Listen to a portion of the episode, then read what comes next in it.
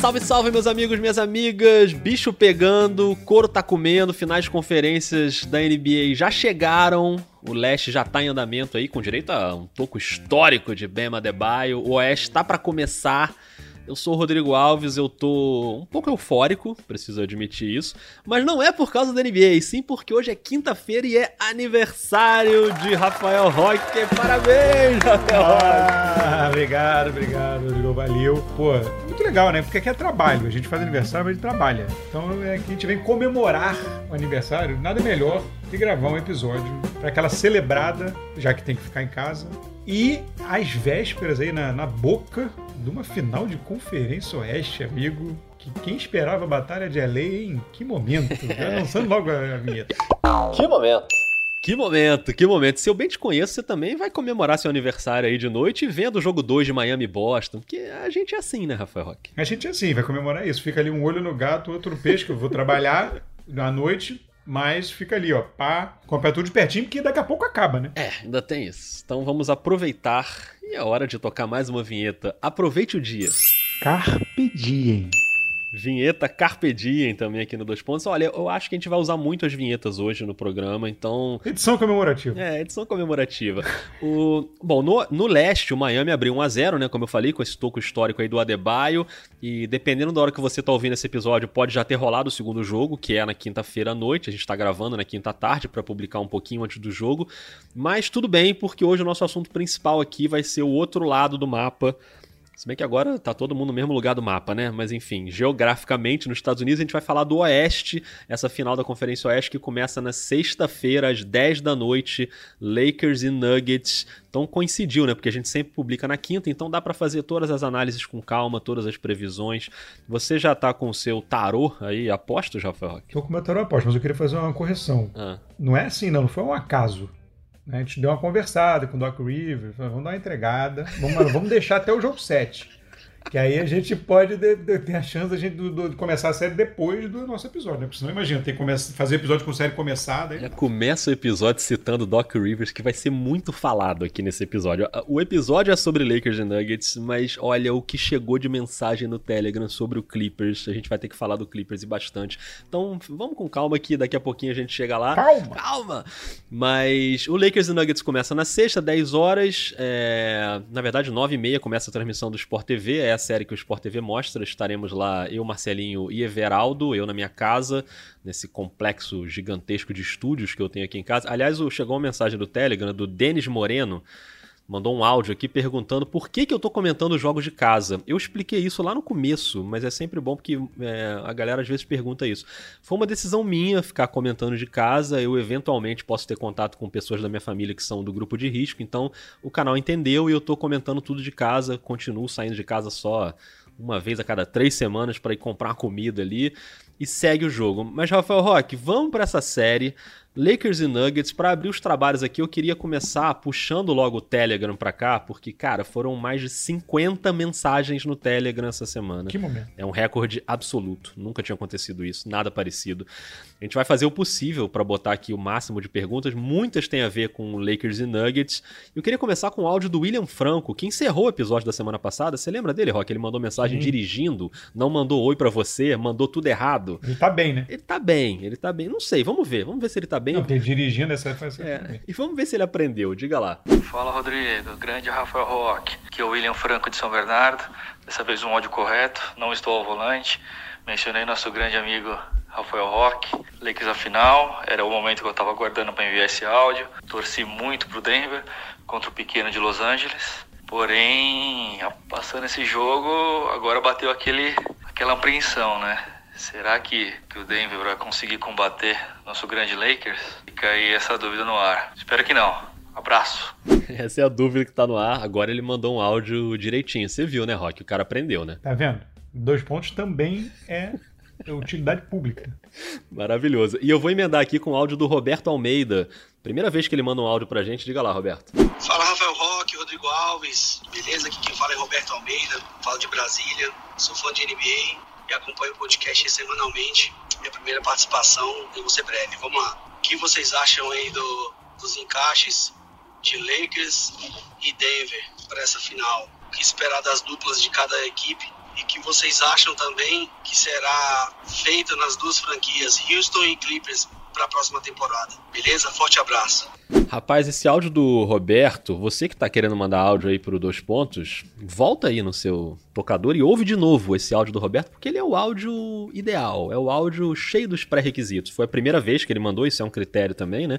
Quem chega agora tem a preferência.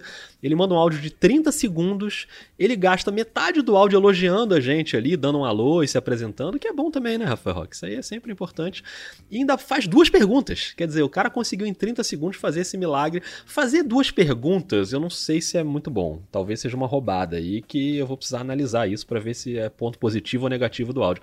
Mas gostei do áudio do Roberto. Resumindo aí o que muita gente perguntou, o Edwin Feijão também mandou mensagem pra gente, perguntando se o favoritismo do Lakers é muito grande ou se dá jogo. A Fabiana Marcondes, que também tá sempre mandando mensagem, falando que Boston e Lakers talvez sejam melhores tecnicamente, mas Miami e Denver estão jogando com coração. Então o que, que a gente espera das finais de conferência? A gente vai tentar falar aqui bastante sobre isso e especificamente sobre Lakers, especificamente sobre Nuggets, mas nesse começo, Rock, é, eu acho que a gente pode pode fazer aí um comentário inicial sem se aprofundar muito, só um bate-pronto, só uma amarrada rápida. Você acha que o Lakers é favoritíssimo para essa série ou o Denver, depois do que fez aí no playoff, pode surpreender de novo? Ou as duas coisas, de repente? Cara, eu não falo mais nada.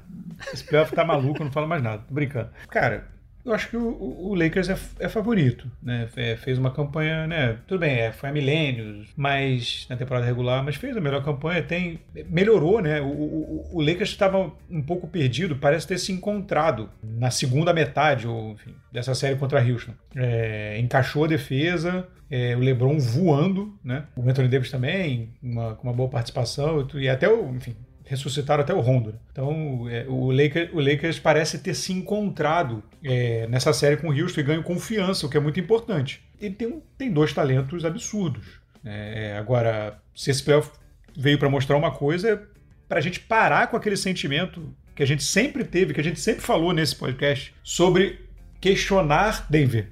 Né? Isso. Era sempre, não, o Denver vai chegar, é o time favorito, é bom, não sei o quê, mas será que vai? Não dá muita confiança. Agora, amigo, Virou duas séries 3 a 1 contra.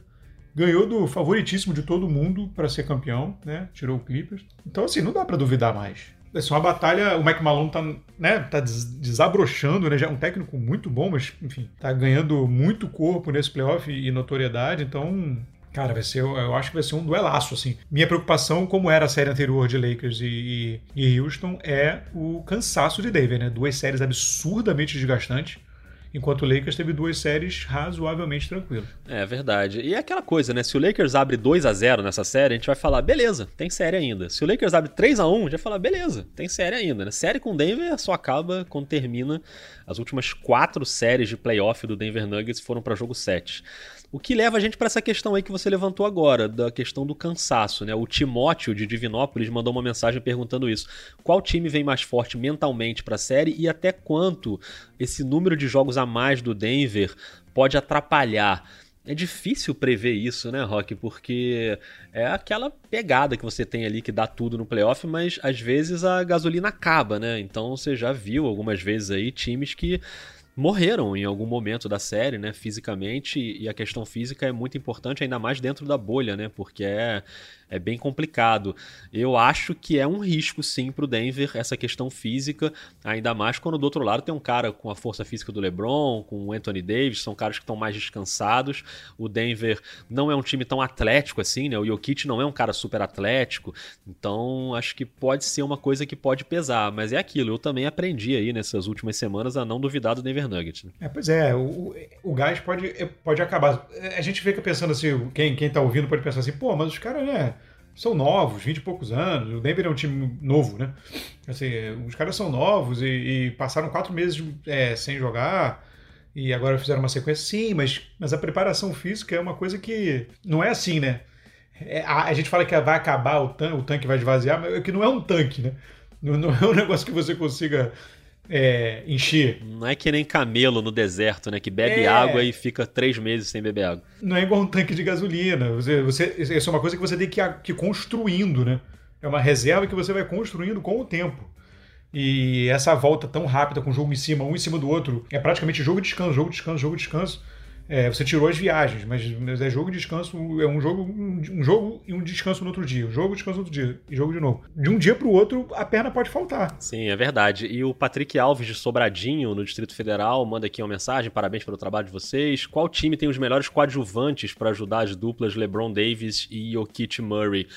E aí, cara, assim, é, é, são dois times que que contam muito com essas duplas, né? O LeBron e o Anthony Davis, como o Rock falou no início, tem o Rajon Rondo surgindo, né?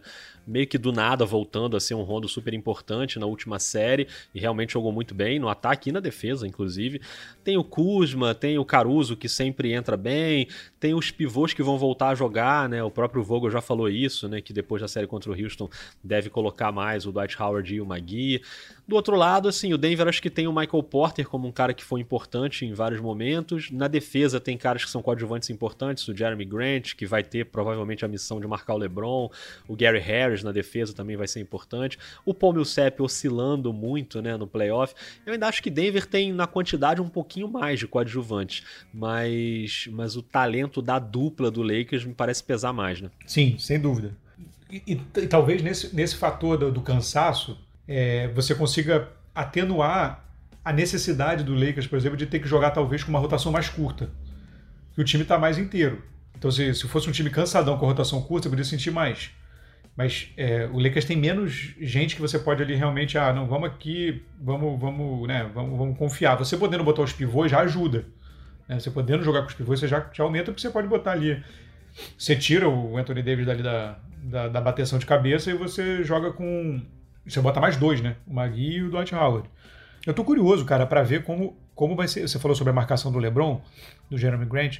É, eu acho que eu, o Caruso e o, e, o, e o, Rondo vão se revezar um pouco no, no Murray, né? Acho que vai ser. Acho que isso é meio, meio óbvio, assim. Talvez o KCP um pouco, mas acho que vai ficar, acabar ficando muito com o Caruso e com o Rondo mesmo.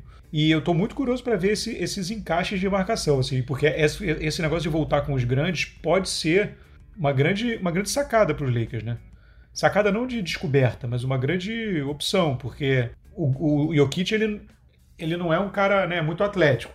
E aí, se você começar a jogar com Anthony Davis e o Dwight Howard, e o Jeremy Grant marcando o LeBron, né? Você vai ter que botar o Millsap, aí você vai botar o Millsap, mas já tá, o Millsap também não, o Millsap também não vem numa fase muito boa. Crescer o time agora pode ser um grande diferencial para o Lakers. Né? É, vamos ver. A gente vai já já entrar nesses detalhes mais específicos, agora começando a falar de cada time separadamente. Vamos entrar no bloco do Lakers aqui, daqui a pouco a gente fala especificamente sobre as questões do Denver Nuggets. Vou começar com um áudio aqui do João Gabriel Oliveira, falando sobre os ajustes do Lakers. Diga lá, João.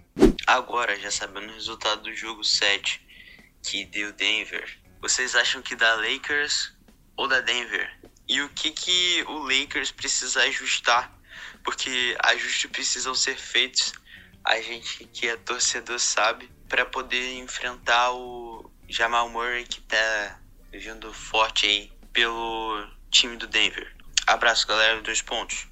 Beleza, o áudio do João ele começa meio abrupto assim, mas ele não foi mal educado não, tá? É que ele tinha mandado uma mensagem de texto antes dizendo: "Fala Rodrigo, fala Rock, beleza? Sou o João Gabriel do Rio de Janeiro". Então eu é que esqueci de ler o texto dele antes aqui, por isso que ele já entra no áudio direto no assunto. Tinha ficado meio bolado. É, mas é uma lição pra gente, pra gente ir direto ao assunto, pra gente não ficar enrolando aqui nos comentários. Então vamos tentar seguir essa lição. E aí mais duas mensagens chegaram sobre o Lakers especificamente do Matheus Franco, mandou um áudio também perguntando qual seria o marcador ideal pro Jamal Murray, isso que o Rock acabou de falar, né, que eu acho que vai ficar ali meio em cima do, do Rondo, do Caruso. E esse combate direto também varia muito, né? Depende muito da formação que tá na quadra, depende da troca que o cara chama. Então esses ajustes, não dá para dizer assim, fulano vai marcar o Jamal Murray. Você Sim. tem um primeiro combate direto e depois isso vai mudando. Em cada posse de bola você já troca ali, né? E o Maurício Cascardo, quando passa aqui agora um helicóptero maravilhoso, ó.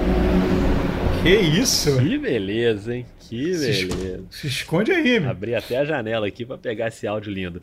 E o Maurício Cascardo mandou um áudio perguntando se tem alguma chance do Lakers jogar de forma apática, como fez o Clippers. É, eu acho que assim, já até aconteceu da gente ver jogos apáticos do Lakers, mas é que o LeBron no playoff, né, é um, é um outro negócio, né? Aí o cara realmente Acho que ele, como líder, funciona muito bem. Mas eu acho que o Lakers tem algumas coisas, Rock, pra gente falar especificamente do time de Los Angeles. É, por exemplo, bolas de três, um aproveitamento que melhorou muito e foi surpreendente. Né? Era um time que não era um time de muito aproveitamento nas bolas de três, e essas bolas começaram a cair, e isso fez uma diferença muito grande no ataque do Lakers nessa última série né, contra o Houston. E a defesa que encaixou muito bem, né? No playoff não estava encaixando.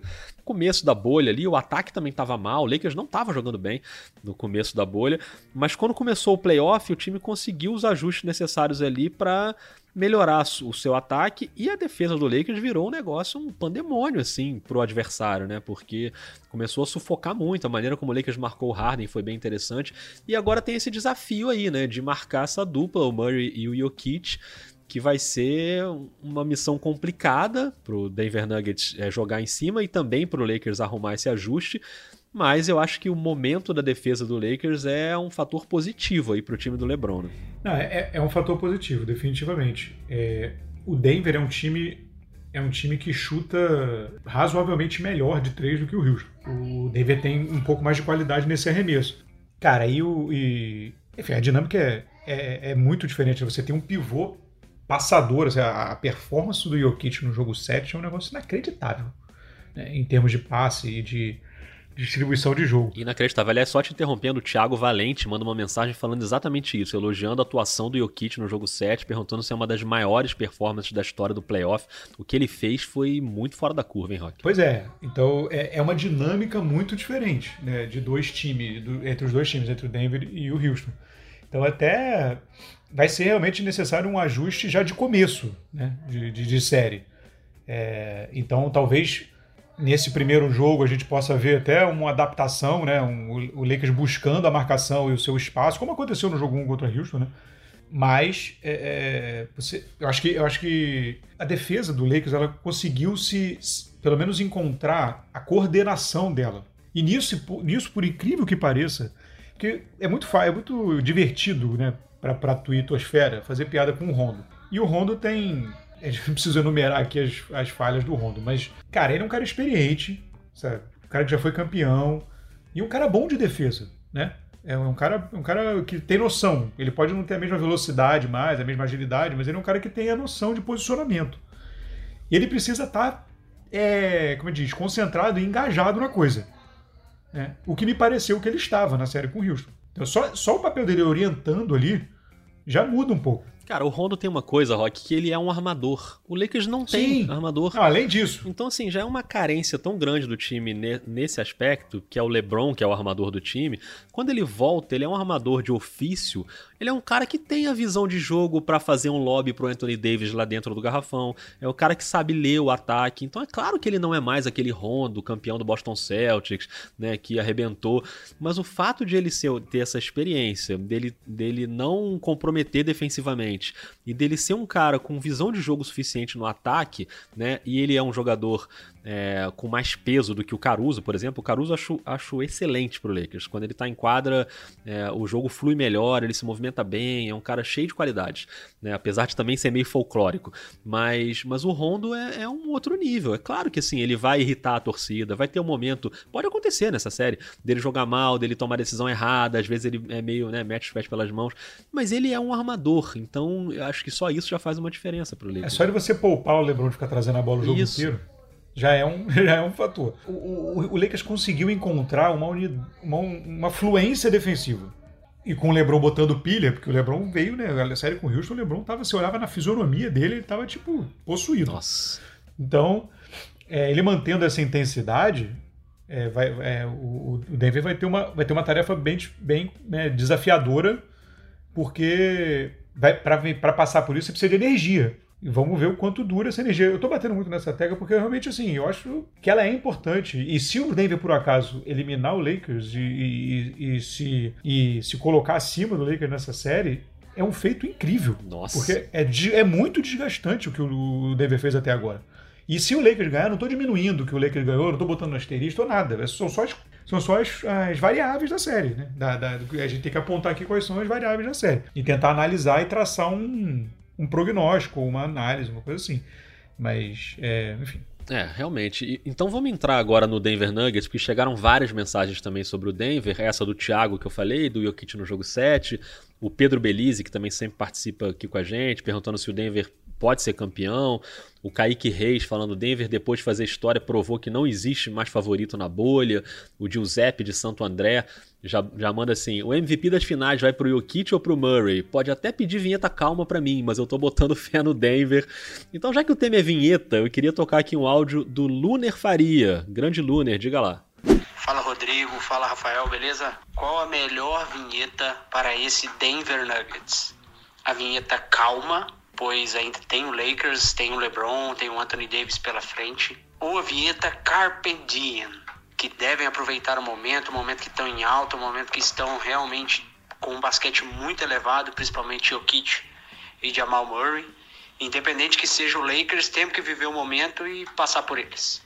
Rafael Roque, não sei se você vai concordar comigo, mas como esse time do Denver tem tudo menos calma, é o time que não pensa em calma, é o time aloprado que é isso, tá perdendo 3 a 1 vai arrancar uma virada e vira pra 4 a 3 Então, essa é a vinheta que eu vou tocar pro Denver Nuggets. Carpe diem a vinheta Carpe Diem, Rafael Roque, porque o time tem que aproveitar esse momento. E é isso, assim, você tá numa final de conferência contra um time que teoricamente é o favorito, e a pressão tá toda do outro lado, assim. O Denver, se perder essa série, não vai ser nenhum vexame, nenhuma vergonha, né? O que o Denver já fez nesse playoff já é muito relevante.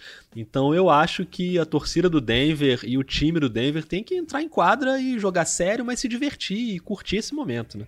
É, eu acho que. Eu acho que. Eu concordo, acho que inclusive essa vai ser uma, um mais das armas ali mentais, digamos assim, né, que o Malone vai usar. Porque é isso, esse time.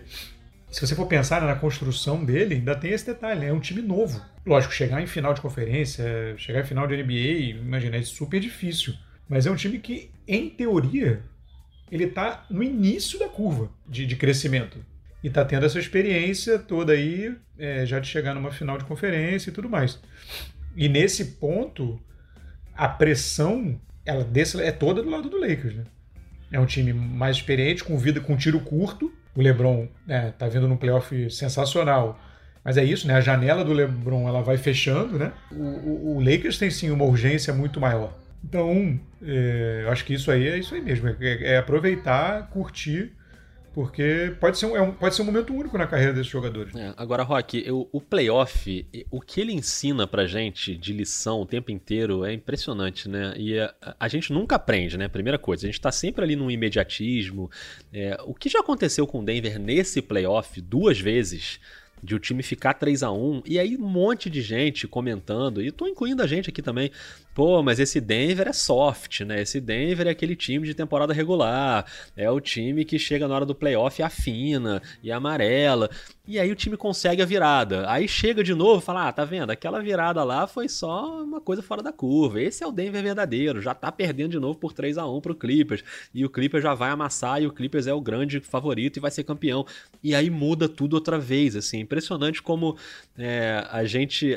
Por isso que a gente criou a vinheta calma aqui nesse podcast, né? Pra gente, pra gente tentar falar pra gente mesmo que a gente tem que ter calma.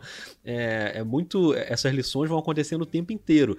E para essa série, além da pressão tá toda pro lado do Lakers, tem questões pro Denver que são complicadas, da qualidade do próprio Lakers. A defesa de garrafão não é o forte do Denver e ela vai ter o maior desafio dela agora. Porque na primeira série contra o Utah tinha o Rudy Gobert, que é um ótimo pivô, mas não é um pivô super ofensivo, né? É um cara mais de defesa. Depois, contra o Clippers, o pivô era o Zubat, que também não é um pivô ofensivo, é um pivô de defesa. E o cara de garrafão mesmo, não tô nem falando do Kawhi, né? O Kawhi teoricamente joga na posição 4, mas ele é um cara muito de perímetro também. O cara de garrafão que pode ser uma arma ofensiva maior é o Montrezl Harrell, né? Que é também um grande defensor, mas durante a temporada liderou o, o Clippers em pontos em alguns jogos e vinha fazendo uma temporada muito boa. O Harrell sumiu do playoff, né? Ele não apareceu. A gente vai falar daqui a pouco sobre o Harrell, não vou entrar nesse tema agora, que já já a gente vai falar sobre o Clippers. Mas o Anthony Davis, principalmente, é o maior desafio desafio de garrafão que o Denver vai ter. Então é uma coisa que o Mike Malone vai ter que tentar resolver, assim como quem marca o LeBron, né? E aí não é só quem marca o LeBron, a questão pessoal. Pode ser o Jeremy Grant, pode ser o Gary Harris, mas como evitar que o LeBron fique infiltrando o tempo inteiro, principalmente se essas bolas de três continuarem caindo do Lakers, né? Então o Mike Malone, obviamente, ele tem que aproveitar o dia na vinheta Carpe mas ele vai ter que ralar nessa prancheta aí, porque você tem do outro lado uma potência da NBA, né? É isso. Se você conseguir adicionar, o Lakers conseguindo adicionar esse jogo de garrafão e ele vai ter agora mais tranquilidade, digamos assim, para fazer isso, porque no início contra a Houston ficou esse dilema, porque o Houston jogava com um time muito pequeno. Ele agora vai, vai voltar ao ritmo né, normal, digamos assim, da rotação, e você vai ter, você vai, você vai voltar ali com pick and roll, né? Você vai voltar com, então você vai para favorecer as infiltrações do LeBron. É, é uma equação complicada. Eu, tô, eu falei no início ali do, do episódio sobre como montar essa defesa e quem, né? Os, os duelos pelo menos primários, né, de marcação, é, é, um, é um desafio, né, pro, pro, pro Denver. Vai ser, vai ser complicado porque você vai você vai estar sempre com, eu acho que o contrário do que fez contra a Houston, o Lakers vai subir a, a, a vai subir a estatura é, e vai tentar forçar o máximo possível tentar é, tirar essa vantagem dessa, dessa deficiência entre aspas da, da, da, da, do sistema defensivo de, de Denver de dentro do garrafão vai tentar subir o máximo eu não, não, não tô aqui tá criando cenários. Mas eu acho que a gente vai ver muito. Vai ver muito LeBron, Anthony Davis, de repente Dwight Howard e, e, e Kuzma, de repente, junto, entendeu?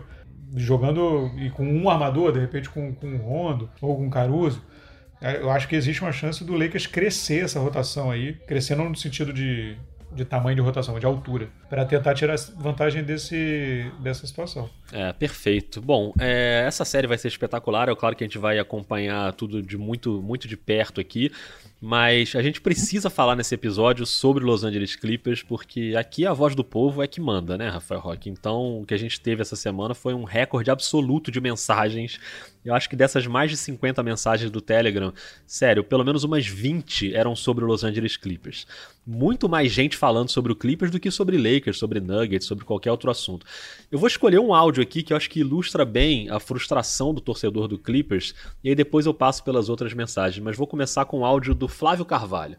Fala Rafael, Rodrigo, aqui é o Flávio de Curitiba, sofredor, que você digo torcedor do Clippers. E eu queria fazer uma pergunta é, sobre Doc Rivers. Vocês realmente acreditam que ele é um técnico digno de um time com potencial para ganhar um título da NBA? Doc Rivers é um treinador de verdade ou ele é só um treineiro que distribui colete e fica gritando Come on guys, come on guys, come on guys?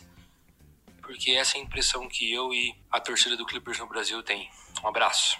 Um abraço, Flávio. Realmente essa é a impressão da torcida do Clippers, principalmente no Brasil. Tenho visto muita gente falando isso. E o Flávio, depois que ele mandou esse áudio, ele depois, no, no, outro dia, ele manda uma mensagem em texto falando: podem ignorar minha pergunta, eu cansei disso, cansei de ver meus filhos dormirem sem mim para acompanhar isso aí, cansei de deixar minha esposa sem minha companhia, cansei de fazer papel de bobo, já cancelei meu League Pass, saí dos grupos de WhatsApp, não tenho força nem para ouvir os podcasts sobre o assunto mas vou sempre admirar o trabalho de vocês. Não posso garantir se eu volto, mas espero que vocês cresçam cada vez mais. Sucesso.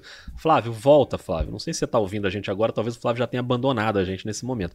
Tomara que não.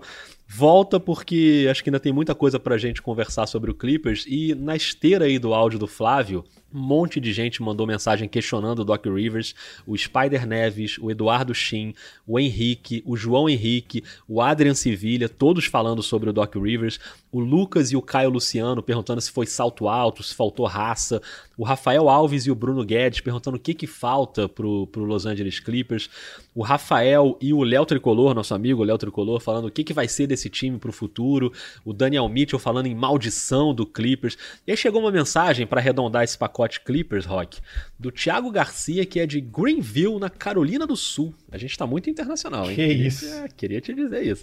Ele fala: ouço toda semana o podcast, tô aqui para dizer que sequei muito o Clippers só para ver vocês tristes depois de encherem a bola do time com um elenco mais profundo. Mas que espírito de porco, Thiago, hein? Foi secar o Clippers só pra sacanear a gente. Que coração prenhe de coisa. Depois ele diz aqui na mensagem que tava brincando, que a gente continuar o podcast, muito bom trabalho e tal. Ele conta uma história que ele tinha um ingresso para ver Lakers e Hornets em Charlotte, mas aí a temporada foi suspensa por causa da, da Covid. Enfim, Agora, antes de entrar aqui para a gravação do Dois Pontos, eu estava ouvindo o Bola Presa, o podcast do Denis, do Danilo. Para quem quer análise tática dos times, não tem lugar melhor. Você vai lá no Bola Presa que os caras realmente dominam o jogo. É muito interessante ouvir os dois falando, já há muito tempo, um dos maiores podcasts de basquete do Brasil.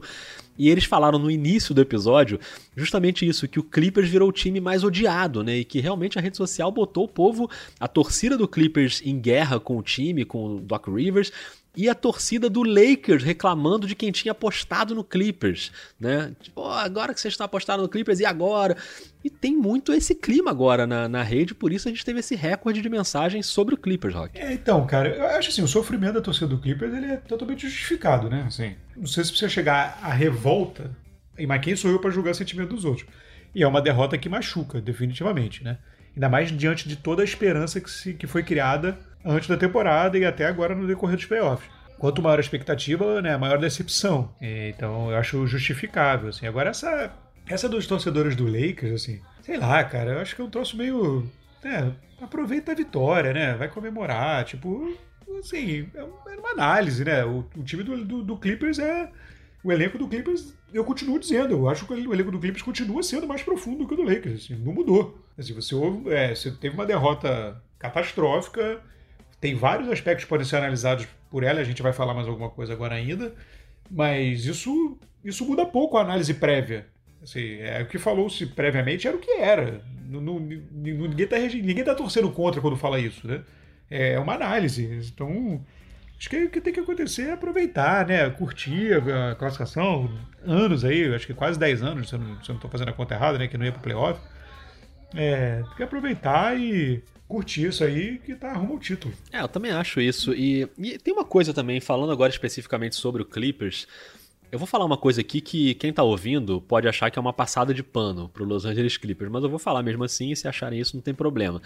É, tem uma questão que a gente vem falando aqui no Dois Pontos desde a paralisação da pandemia, que é como seria a reação de cada time no aspecto emocional dentro da bolha. Como cada time ia conseguir manter a cabeça no lugar. A NBA está fazendo um trabalho tão bom em relação a criar um ambiente seguro, a relação da, do espetáculo do jogo, que chegou uma hora que parece que a gente esqueceu que os caras estão todos dentro de um resort jogando sem torcida, afastados das famílias, só agora, né, depois do primeiro round que as famílias chegaram. Então tem uma questão de um impacto emocional que é gritante, e o time do Los Angeles Clippers teve dois jogadores importantíssimos do elenco que tiveram impactos muito fortes em relação a isso. O Paul George, que expôs inclusive um quadro de depressão, e aí não é que ele estava triste, que estava longe da família, não é tá triste, ele estava com um quadro de depressão, que é uma coisa muito séria e tem que ser tratado da maneira séria. E isso afetou muito ele principalmente na primeira série, depois ele melhorou, mas acabou oscilando de novo. E o Montrezl Harrell, que eu já citei aqui um pouco antes, que perdeu a avó, e a avó do Montrezl Harrell foi quem apresentou ele para o basquete, foi quem criou ele na vida, então tinha uma relação com a avó muito forte. O Harrell ficou um mês fora da bolha, com o luto da avó. Isso prejudicou muito a preparação dele. O Harrell foi uma figura nula no playoff. E ele é uma figura fundamental no Los Angeles Clippers. Ele é o cara que comanda o melhor banco da liga. Tanto que ele foi eleito o melhor sexto homem pelo que fez na temporada regular. E ele sumiu no playoff. E é claro que isso tem um impacto. O banco do Clippers passou a depender muito do Lou Williams, que também oscilou um pouco. E eu acho que o Clippers teve essa questão. Foi um time que não conseguiu se adaptar bem a esse esquema da bolha. Foi só isso? Não, não foi só isso. Tem as questões do Doc Rivers. O Doc Rivers é um cara, né, que, é claro, a gente ouve, né, o áudio que que eu toquei agora, do Flávio Carvalho, falando, pô, será que o Doc Rivers é um treinador de verdade? Doc Rivers é um campeão de NBA com o Boston Celtics, mas eu sei que ele não é o técnico com o repertório mais variado. A variação ofensiva do Clippers é muito limitada, é um time que joga mais ou menos ali do mesmo jeito. Então tem todas essas questões que eu acho que são dignas de críticas, assim como eu acho que a crítica ao Paul George também é válida, além da questão da depressão. O Paul George, antes disso, em outros anos, já mostrou coisas semelhantes e ele tem que ser criticado por isso mesmo. O, o Kawhi mesmo, assim, que vinha fazendo um playoff espetacular, não conseguiu render. Então, assim, eu me estendi um pouquinho aqui nesse comentário do Clipper só para dizer que eu acho que não, não é isso, assim, ah, tem que implodir tudo e vai acabar. Acho que se conseguir manter o time para a próxima temporada, ainda é um time fortíssimo e num ambiente fora da bolha, eu tô curioso para ver como é que vai ser esse Clippers num ambiente mais normal, vamos dizer assim. Entendeu o que eu quis dizer, Rock? Não, eu entendi, eu, eu concordo. E, e, e uma coisa antes de mais nada, para também a gente agora né, tá, fica cheio de cuidado, né? Denver ganhou a série. Né? A gente não tá falando isso que a gente tá falando aqui tudo, porque ah, Clip, o Clippers perdeu. Né? Claro, o Denver né? ganhou a série. O Denver virou uma série. É, não uma, né? Até- Virou duas até. Mas o. Então, isso posto. Vamos pro, só para analisar essa parte do Clippers. O Doc Rivers. Esse, eu- esse comentário eu gostei muito do cara. Come on, guys, come on, guys. o, assim, como você falou, o Doc Rivers não é um cara de super repertório, de um cara refinado, digamos assim, né? Em termos de tática de basquete. Mas uma das, uma das qualidades mais importantes, assim, que sempre foram citadas, né, dentre as qualidades dele, uma que sempre ganhou destaque, foi a capacidade que ele tem de administrar vestiário. Que veio desde lá, né, do, do enfim, daquele time do, do Garnett, do Paul Pierce e tudo mais, do Rondo. E sempre foi um, um, um aspecto destacado no, no- no- dentro do- dos- dos atributos dele. E me assustou muito a quantidade de roupa suja que saiu dessa, dessa eliminação, tipo, no dia da eliminação. E logo depois. É, sabe, ele mesmo dizendo que os caras estavam fora de forma, que, que tinha jogador que com três minutos em quadra pedia para sair no quarto período daquele jogo 7, É, falando da forma física dos jogadores, jogadores, é, várias, várias, várias coisinhas surgindo, e isso me preocupa para o Clippers pro futuro, né? Porque você pegar um tudo bem, cabeça quente e tudo mais, os caras estão lá numa pressão psicológica absurda, dentro da bolha, não tem com quem falar, não tem uma família para acolher. Eu entendo tudo isso. Mas tem umas fissuras que às vezes você não consegue recuperar, né? Então, se, se, se, se teve tanta coisa assim vindo a público, imagina lá dentro o que, que não foi. É, o próprio Harrell na temporada regular já tinha dado umas entrevistas meio Exatamente. assim, né? De que, ah, não, a gente acha que a gente é o melhor e não é. Agora no playoff o Marcus Morris falou isso, né? A gente acha que só com o nome a gente vai ganhar. Então, claro que o clima não tá bom, né? Então, então isso me preocupa até mais do que a eliminação em si. Lógico que isso é uma consequência da eliminação, mas entende? O aspecto esportivo em si, como eu disse, o Denver ganhou a série, só que por vários fatores desses que você citou, e alguns fatores que você citou, e o, o, o Clippers não jogou tudo o que ele podia, dado o elenco. E isso não diminui uma vírgula, um milímetro do que fez o Denver. Em teoria, não seria motivo para preocupação para frente. Mas essa questão do relacionamento eu acho que é meio grave. né? É um time meio de, de, de bad boys, né? Então, assim, é, precisa de uma fagulha só para o negócio pegar fogo. Então, isso, isso preocupa um pouco. É, e sobre o Paul George, essa história que você estava falando aí, é, foi curioso, porque eu, eu fui pesquisar isso, né? Você tem umas é, um histórico né, de jogos assim. Você tem em 2017 contra o Cleveland, que ele foi muito mal de quadra, em 2017 é, chutou muito mal de quadra, chutou 5 de 21 eu- Pelo Indiana, pelo Indiana. Em 2018 contra o Utah, já pelo, Oklahoma. pelo, pelo Oklahoma, porque ele fez 5 pontos no, no jogo de eliminação. E nesse jogo muito mal, ainda tem na série do ano passado contra a Portland, que ele que toma aquele arremesso do Lila, né? É. Então, assim, mas isso é uma coisa pontual. É, então, assim, em jogos decisivos, ele, ele, ele costuma ir mal. né? Nesses jogos, assim, de que ficam marcados, ele costuma ir mal. O que é uma coisa complicada, né? Porque isso aí é da, da natureza do cara. E aí é, é difícil de você, de você trabalhar esse tipo de coisa. É, eu, não, eu não sei. Eu não sei como, como, como isso, isso, isso vai ficar pra frente. Eu acho que o time do Clippers é um time, é um time muito bom. É, foi uma. Foi uma uma paçocada monstra, né? Paçocada monstra. E e o que é bizarro, é que tem muita raiva em cima do Doc Rivers, é que são duas paçocadas quase no mesmo tamanho é, em cinco anos, né? Porque em 2015 o, o Clippers foi eliminado pelo Houston. Ele, o, o- Clippers ganhava, o Clippers ainda com o Chris Paul, ganhava do Houston por 3 a 1 o jogo, o jogo 5 em Los Angeles, terceiro quarto, ganhando por 19 pontos. E o Houston virou o jogo com o Harden no banco. É, e, e ganhou a série. É, bem parecido com o que aconteceu agora duas vezes, né? Até três Eu- vezes, eu- né, nessa Eu me, série. lembro, cla- eu me lembro claramente dessa série porque eu estava de férias.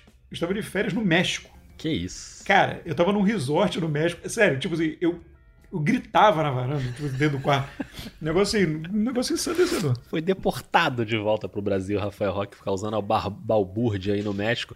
Agora, é, o que você falou sobre o futuro do Clippers e tal, é isso, assim, eu, eu venho falando aqui o tempo inteiro que a gente ia ver um fator incógnita na bolha, que a gente não ia saber como os times iam se comportar, que cada time podia reagir de um jeito.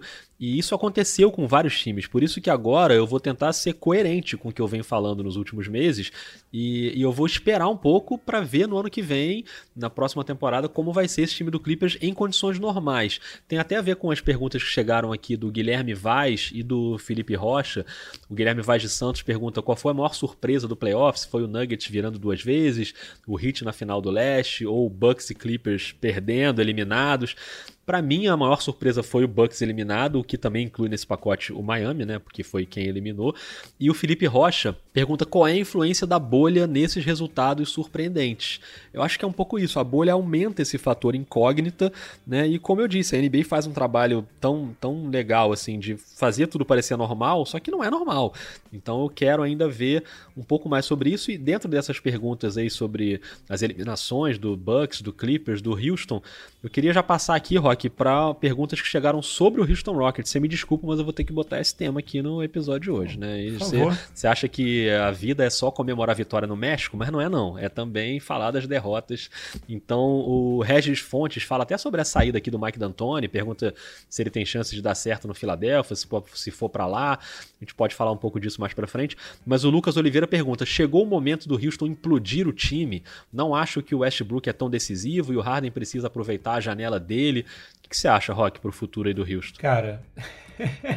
Você tem 40 minutos para responder essa pergunta. Não, não, não assim, respondendo diretamente a pergunta, né, essa última pergunta, não é a hora de implodir, pelo simples fato de que não dá para implodir. Você tem a janela do rádio. Primeiro, para começo de conversa, não vamos nem entrar na parte financeira. Você tem um jogador que foi trazido porque o Harden pediu. É. E podem contar a anedota que quiser. O Harden encheu o saco do Chris Paul, pediu, mandou o Chris Paul embora e quis jogar com um amigo. O Chris Paul encaixa muito melhor pro Harden do que o Westbrook. Da personalidade do Chris Paul à parte, enfim. Problemas assim, mas de jogo era muito mais suave o encaixe do que o Westbrook. Mas ele quis jogar com um amigo. Provavelmente falou, cara, eu quero jogar com o Westbrook antes de me aposentar. Tipo, sei lá. E traz o cara. O, o, o que o Rockets fez para trazer o Westbrook, o, o, o Rockets vilipendiou o futuro em termos de escolha de draft e, e pegou o Westbrook. O Westbrook tem, fora esse ano, mais três anos de contrato. E você pegou o Westbrook numa. Né, você ainda não teve uma temporada inteira ali, né? Como você disse com, com, com Clippers, uma temporada normal, entre aspas, né?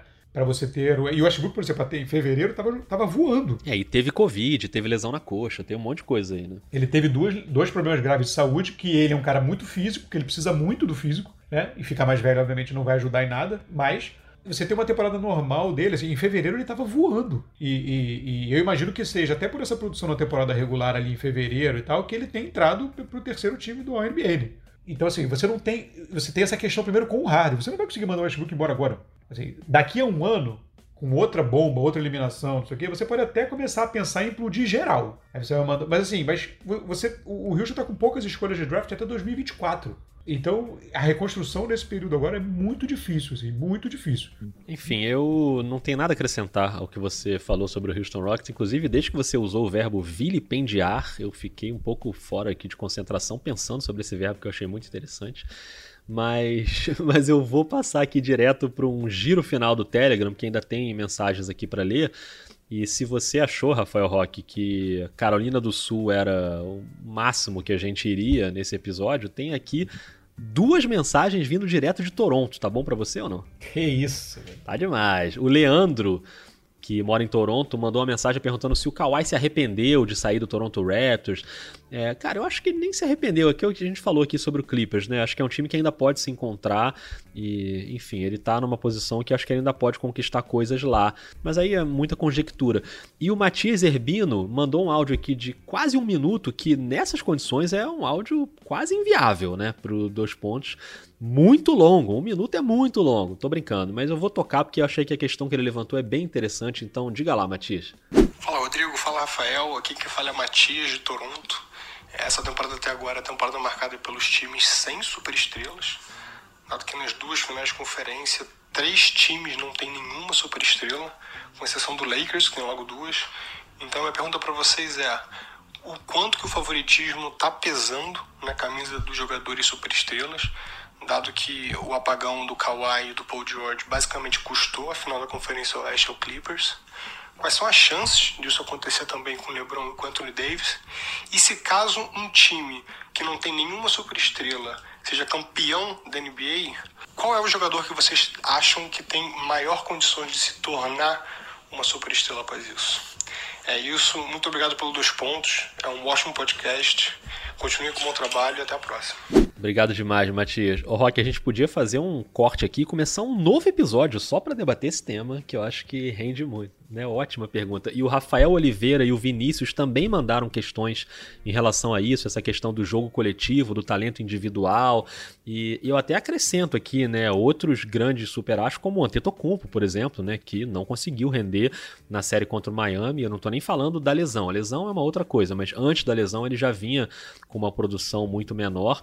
E mas eu vou responder aqui ao Matias, Rock, não sei o que, que você acha, mas eu continuo com essa questão de que eu prefiro esperar mais um ano e ver uma temporada normal fora da bolha. Até porque no ano que vem a gente vai ter a inclusão de mais dois times aí que tem super estrelas. O Brooklyn, né, que vai ter o Kevin Durant e o Kyrie Irving, e a volta do Golden State, com o Stephen Curry, com o Clay Thompson, com o Draymond Green. Então, acho que são dois times que podem fazer essa balança pesar um pouco mais para as superestrelas. Eu não acho que tem uma coisa de, assim, a gente falou sobre o Paul George, pode entrar nessa questão aí dele não ser muito, muito decisivo. Mas no caso do Kawhi, não acho que foi uma coisa de que sentiu peso, assim como acho que não tem nenhuma chance do LeBron sentir peso qualquer nesse momento da carreira. Acho que são caras que estão muito acima disso, né? O Antetokounmpo também nem acho que é questão de sentir o peso, é questão dele tecnicamente não conseguiu superar a defesa do Miami, que é muito bem equipada para marcar o Antetokounmpo, né? Principalmente com o Adebayo, tá aí o Adebayo brilhando, né, na NBA.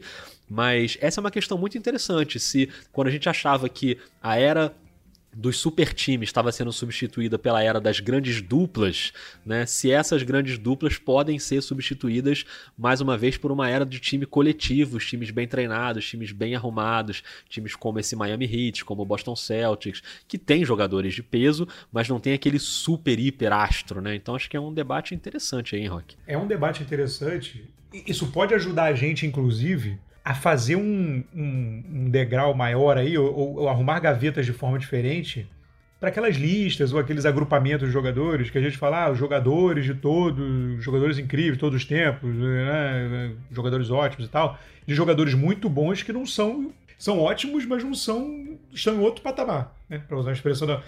E aí a gente tem um exemplo agora na nossa cara essa divisão muito clara. Você tem uma dificuldade normal para jogadores que são incríveis, como Harden, como Antetokounmpo, como Kawhi. Você tem uma dificuldade desses caras todos enfrentaram dificuldades e sucumbiram, enfim, sucumbiram diante ou de, um, de uma estrela ou de, de, um sistema muito afinado. E você tem o, o LeBron, né? Que é um cara em outro patamar, que ele, se, que ele consegue se sobrepor aí e, e vai impor o seu, o seu, o seu, o seu tamanho é, nessa história toda. Então, até para isso, né? Pra gente. Na hora que a gente vai avaliar um cara, e, vai, e aí até pra gente ter um pouco também da noção do tamanho do Lebron. Né? Porque às vezes isso, isso, por mais que a gente fale, fale, fale, fale, isso às vezes pode se diluir aí. E é bom a gente, a gente sempre ficar atento a isso. Agora, um detalhe rápido: esse negócio do, do sistema e tudo mais, eu tenho uma observação a fazer sobre isso. O Golden State Warriors, por exemplo, óbvio, ele é um time. É, chegou a ser um time jogando com quatro futuro Hall da Fama ao mesmo tempo, né? Mas acima de tudo, era um time muito bem treinado e era um sistema muito bom. A questão é que pelo nível incrível dos jogadores, você tinha um sistema quase pra, praticamente imbatível. Você tinha um sistema, você tinha uma coisa assim num nível extraordinário, extraordinário, estratosférico. Você juntou as duas é. coisas, né? Exatamente, mas não era tipo, né? Não era os caras, ah, peladão, Globetrotters e vamos lá, entendeu? É. Não, não era, porque os caras são bons demais e vão resolver. Então, é, é também para a gente ter isso, isso em mente. Né? Não é, e agora, mas assim, eu acho, eu concordo com você, a gente tem que esperar ver como isso. Isso, isso nunca é um fenômeno de um ano só. Né? Tem que ver para onde a coisa vai se redirecionando mesmo.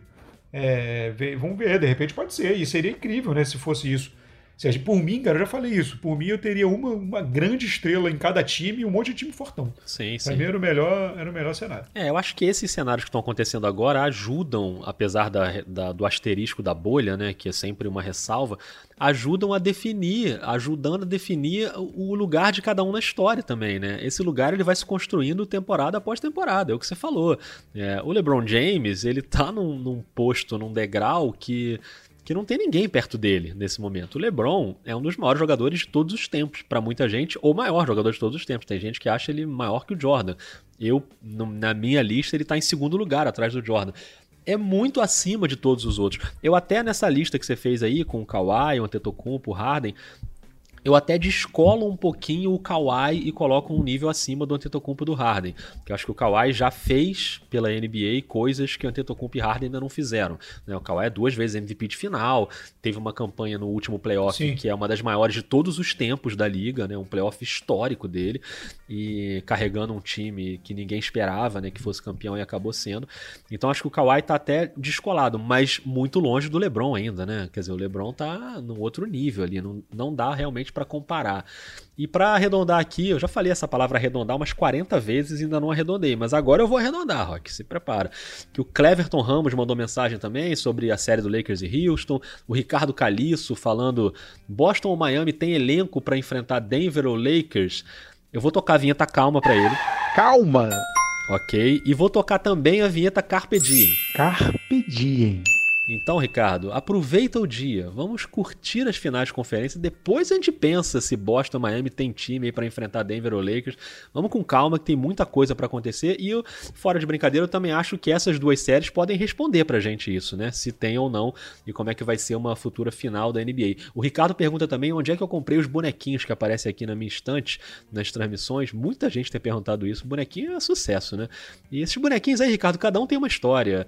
É, alguns eu comprei numa viagem há muito tempo que eu fiz para os Estados Unidos. O bonequinho do cheque eu ganhei de presente do Thiago Dias, nosso companheiro, quando ele era do GL. Levou uma sacola para redação uma vez. Falou: Ah, tô me mudando aqui de apartamento, não tem mais onde guardar isso. Se vocês quiserem pegar, pode pegar. Eu fui lá ver, tinha esse bonequinho do cheque. Aí eu catei para mim, né? Obviamente. E para finalizar, Rock, tem uma mensagem do Vitor Leme também falando aqui de basquete, mas eu queria destacar uma coisa que ele fala, que ele sugere que a gente coloque aqui os áudios, esses áudios maiores, mais de um minuto, na velocidade duplicada. Eu acho que é uma boa estratégia. É uma é, boa. Inclusive, a gente podia fazer o seguinte, a gente podia publicar o episódio já na velocidade dupla, porque a gente pode falar duas horas aqui, Rock. O que, que você acha? Olha aí, aí sim. Né? Aí, aí temos uma solução. Porque... Então vamos fazer o seguinte, Vamos fazer um teste aqui nessa reta final. Eu vou meter esse efeito aqui e a gente vai encerrar o episódio em velocidade dupla. Você tá pronto para isso, Rafael Rock? Eu já falo rápido, amigo. Em velocidade dupla ninguém vai entender nada, mas vamos lá. Então é isso, vamos nessa. Até quinta que vem. Quinta que vem tem mais. Estamos aí animados para essas finais de conferência. Miami Boston de um lado, Lakers e Nuggets do outro. E é isso, Rafael Rock. Queria te desejar parabéns em velocidade dupla nesse momento, hein? Muito obrigado. Tô falando um pouco mais devagar para ver se melhora o áudio duplo. Essa série de do Oeste vai bombar, hein? Estamos muito no aguardo. Um grande abraço e até mais. Até semana que vem. Uh...